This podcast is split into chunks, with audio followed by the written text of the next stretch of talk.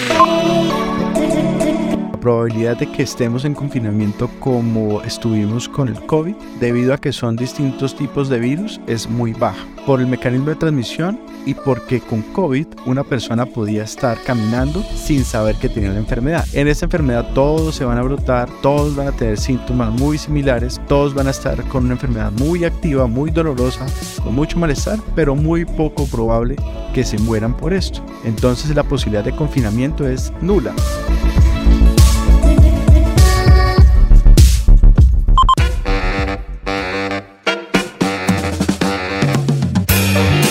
Escuchando el podcast Entre Expertos del Bienestar. Entre Expertos del Bienestar. Con Camila Vera. Un podcast de Famisanar, la EPS número uno en Bogotá y Cundinamarca.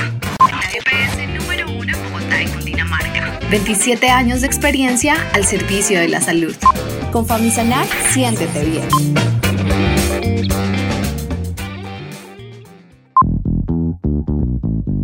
Bienvenidos al segundo y último capítulo de esta serie corta que preparamos para ustedes sobre la viruela del mono. En el capítulo anterior hablamos sobre qué es, cómo se transmite, síntomas y recomendaciones, que por cierto está muy bueno y los invitamos a escucharlo si no lo han hecho. Hoy estaremos conversando nuevamente con el doctor Diego Galvis, médico especialista de infectología.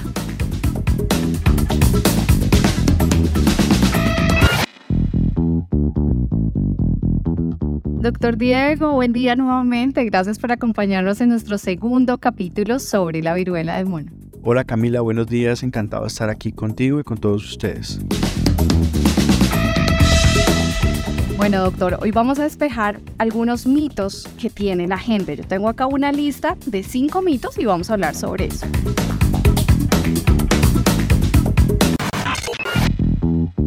El primero de los mitos es, ¿es una enfermedad de transmisión sexual? No, no es una enfermedad de transmisión sexual debido a que la forma en la que se puede transmitir no necesariamente es por contacto sexual. Es una enfermedad en la cual también puede haber una transmisión por otras vías, como por ejemplo contacto estrecho con las secreciones nasales, saliva o con incluso la vesícula que la otra persona tiene y que puede estar muy llena de virus, muy contaminada y si el contacto es con alguna superficie que la persona sana tenga microscópicamente en su piel, pues por ahí se puede estar transmitiendo el virus. Entonces no necesariamente es sexual, podría eventualmente transmitirse por vía sexual porque recordemos obviamente durante una relación sexual pues hay contacto íntimo y con diferentes fluidos y por eso las personas terminan contagiándose y se piensa que fuera solamente por vía sexual, pero tiene diferentes mecanismos de transmisión. Vamos con nuestro mito número 2. ¿Se contagia en gimnasios, bares o transporte público? Las probabilidades de que eso suceda son muy muy bajas. Primero, porque se necesita un contacto estrecho. Segundo, porque la cantidad de todas formas de virus que viene en saliva, en mucosidades nasales, es muy baja. Y tercero, porque el mecanismo de transmisión, una vez el virus se encuentra en el aire, se seca fácilmente y se inactiva. Entonces las posibilidades de que se pueda transmitir de esa forma son muy bajas. En COVID era un poco diferente la situación porque tenía la capacidad de sobrevivir en diferentes estados de compuestos químicos o en diferentes metales, plástico, etc. La posibilidad de que uno se contagie con viruela estando en un gimnasio pues es muy baja también, prácticamente nula porque recordemos que la persona que tiene viruela símica es una persona que normalmente está muy brotada, es muy notorio el brote que tiene en cara, en piernas, en manos. Y de esta forma normalmente una persona que sufre la enfermedad tiene muchos dolores en el cuerpo, mucho malestar, mucha fiebre. Y pues es muy poco probable que alguien en estas condiciones asista a un gimnasio o asista a un centro de entrenamiento.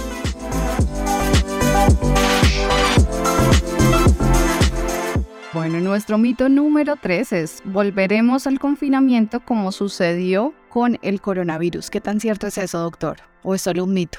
Es solo un mito. La probabilidad de que estemos en confinamiento como estuvimos con el COVID, debido a que son distintos tipos de virus, es muy baja. Por el mecanismo de transmisión y porque con COVID una persona podía estar caminando sin saber que tenía la enfermedad, corriendo o haciendo ejercicio, etc. Porque en COVID el 60% de las personas eran asintomáticas. En esta enfermedad todos se van a brotar, todos van a tener síntomas muy similares, todos van a estar con una enfermedad muy activa, muy dolorosa, con mucho malestar, pero muy poco probable que se mueran por esto. Entonces la posibilidad de confinamiento es nula. Quizás confinamiento sí de pronto podría ser para una familia específica, donde de repente hayan algunos habitantes de esa casa que pudieran estar enfermos. Podrían eventualmente ser confinados para evitar que se transmitan a otros vecinos o a otras personas. Pero básicamente la posibilidad de confinamiento general como lo vivimos en COVID es nula.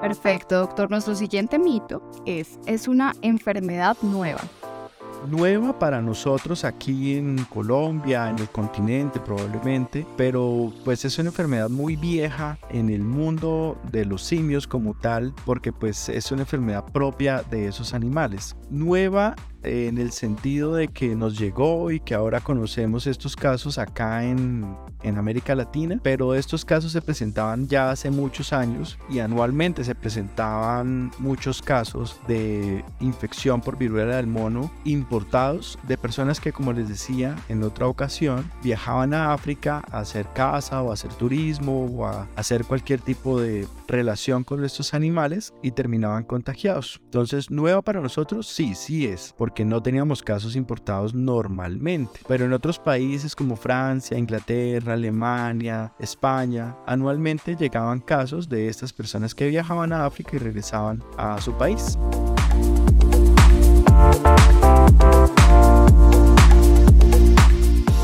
Y vamos a cerrar este capítulo con algunas preguntas que nos han hecho nuestros, nuestra audiencia, nuestros oyentes. Y la primera de ellas es, doctor, ¿en qué fase de la viruela del mono es más contagiosa la enfermedad? En la anterior charla les comentaba que una persona puede estar en este momento contagiada, pero estar en fase de incubación, en el periodo de incubación. Entonces, esta persona que está con el virus dentro de su cuerpo, pero que no tiene síntomas en este momento, no es contagiosa. La persona puede seguir trabajando, puede seguir desarrollando sus labores normales y cuando desarrolla síntomas, como les mencionaba, lo primero es como un catarro, como una gripe, entonces empiezan a sentir unos síntomas inespecíficos, dolor de cabeza, fiebre, malestar en el cuerpo, etc. En ese momento, cuando ya empiezan los síntomas, la persona puede ser contagiosa, pero llega a ser muy contagiosa cuando está brotado en el cuerpo, cuando tiene las ronchas, pápulas, vesículas y luego costras. En esos momentos es que la persona es muchísimo más contagiosa.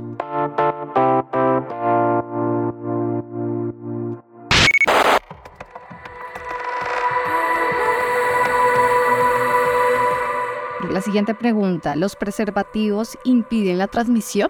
Impiden la transmisión obviamente porque pues no tiene contacto íntimo por medio de las mucosas, por ejemplo vaginal, anal y, del glande del prepucio en, el hombre, pero eventualmente eh, una relación sexual en la cual hay diferentes tipos de contactos íntimos pues se puede estar transmitiendo por otras vías, entonces no es solamente utilizar preservativos y la recomendación es que la persona que esté en riesgo, que pueda tener la enfermedad o esté contagiada, lo mejor es que se mantenga en cuarentena sexual, como lo recomienda la OMS, para evitar enfermar a otras personas.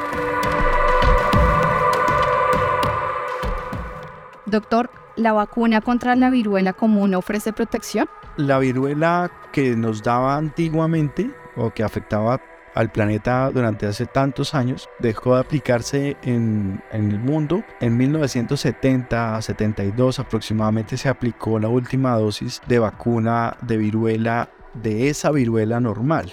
Existe la posibilidad de una protección cruzada. Eh, eso es algo teórico que eventualmente las personas que recibieron esa vacuna, que hoy en día tienen más o menos más de 50 años, estamos hablando de 1970, esas personas que recibieron esa vacuna o los últimos que recibieron esa vacuna, en teoría estarían protegidos por la cierta cantidad de protección que ofrece esa vacuna. Pero también es cierto que esas personas son las sexualmente menos activas, tienen una pareja estable todo el tiempo, normalmente no hacen un viaje tan largo como para contagiarse de la viruela. Por tanto, pues también en el sentido práctico puede ser que no se contagien porque tampoco tienen tantas exposiciones hacia, hacia el virus como si lo tienen hoy en día las personas LGBT o las personas que viajan mucho o las personas que tienen contactos fortuitos eh, sexuales en otros países o hacen este tipo de turismo en, pues, en otras latitudes.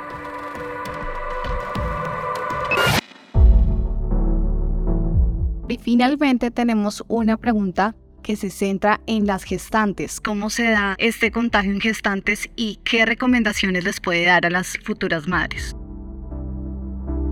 La viruela eventualmente puede transmitirse de la mamá al bebé puede ser una enfermedad catastrófica y puede ser grave. Lo ideal es que la persona que está embarazada y eventualmente tenga contagio con una persona con viruela símica avise lo más pronto a las autoridades, a su médico tratante, para recibir el tratamiento o las indicaciones propias que debe seguir, porque una persona que está embarazada puede estar en las primeras semanas del embarazo puede estar en la mitad o en la parte final del embarazo. Dependiendo de donde esté, pueden haber más complicaciones o menos, pero siempre la persona va a estar en un mayor riesgo. Generalmente las mujeres embarazadas tienen muchos más riesgos de los que tienen las mujeres no embarazadas. Y en el caso de la viruela símica, pues pudiera tener efectos adversos no solamente en la mamá, sino en el feto o en el recién nacido.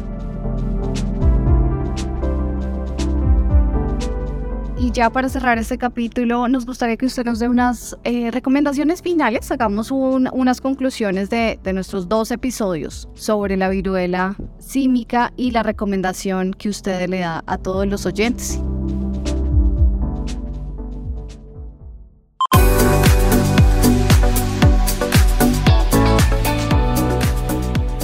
Les recomendaría que si tienen un caso sospechoso, si tienen la posibilidad de que se sientan en riesgo de haber tenido contacto o haber tenido alguna persona con la que tuvieron algún tipo de contacto, independientemente de cuál sean, poder asistir a las autoridades, a su EPS, a su sitio donde los atiendan para poder recibir la orientación más oportuna. Lo que normalmente se hace en estas personas es dar los signos de alarma para asistir a la consulta porque a las personas que están asintomáticas no se les toman pruebas. Estas personas se mantienen solamente en, el, en la vigilancia de sus síntomas. Si empiezan síntomas, ahí a la persona se le toman pruebas y si están brotados, se toman las distintas pruebas para poder llegar al diagnóstico. Entonces, lo ideal es que la persona sea prudente con respecto a su comportamiento sexual porque es la vía en la cual aquí en Colombia por lo menos 60% de los casos han sido en población de riesgo sexual, pero también esas personas, como les mencionaba en el anterior podcast, tienen padres, tienen hermanos, tienen familiares y pueden estar contagiando a otras personas por el simple hecho de que el virus se puede transmitir por las gotitas nasales o en la boca y de esa forma podemos estar contagiando a otras personas. Entonces lo ideal es asistir para recibir la orientación. Los exámenes solamente se toman a las personas que ya tienen síntomas o especialmente si ya están brotados que deban asistir para poder tomar las pruebas, recibir la cuarentena, pues la, atención oportuna para el ausentismo laboral, para que no tengan problemas con el trabajo, porque pues esto es importante frenar la cadena de contagios en estas personas que pueden estar en riesgo de desarrollar una enfermedad muy grave, como los mencionábamos, personas con diabetes no controlada, personas con SIDA o VIH o personas inclusive con cáncer, especialmente ellos, deben recibir una atención más oportuna. La posibilidad de hospitalizarse por viruela del mono es muy baja. Generalmente todas las personas que hemos tenido con diagnóstico han recuperado su estado de salud en casa y son muy pocos los que requieren atención hospitalaria.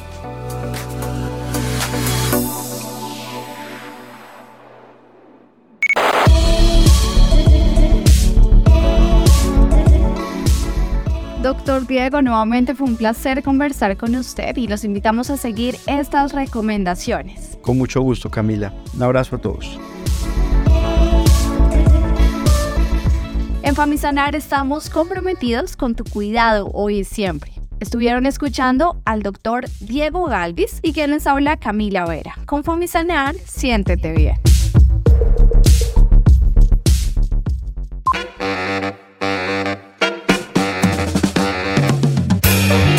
Escuchando el podcast Entre Expertos del Bienestar. Entre Expertos del Bienestar. Con Camila Vera. Un podcast de Famisanar, la EPS número uno en Bogotá y Cundinamarca. La EPS número uno en Bogotá y Cundinamarca. 27 años de experiencia al servicio de la salud. Con Famisanar, siéntete bien.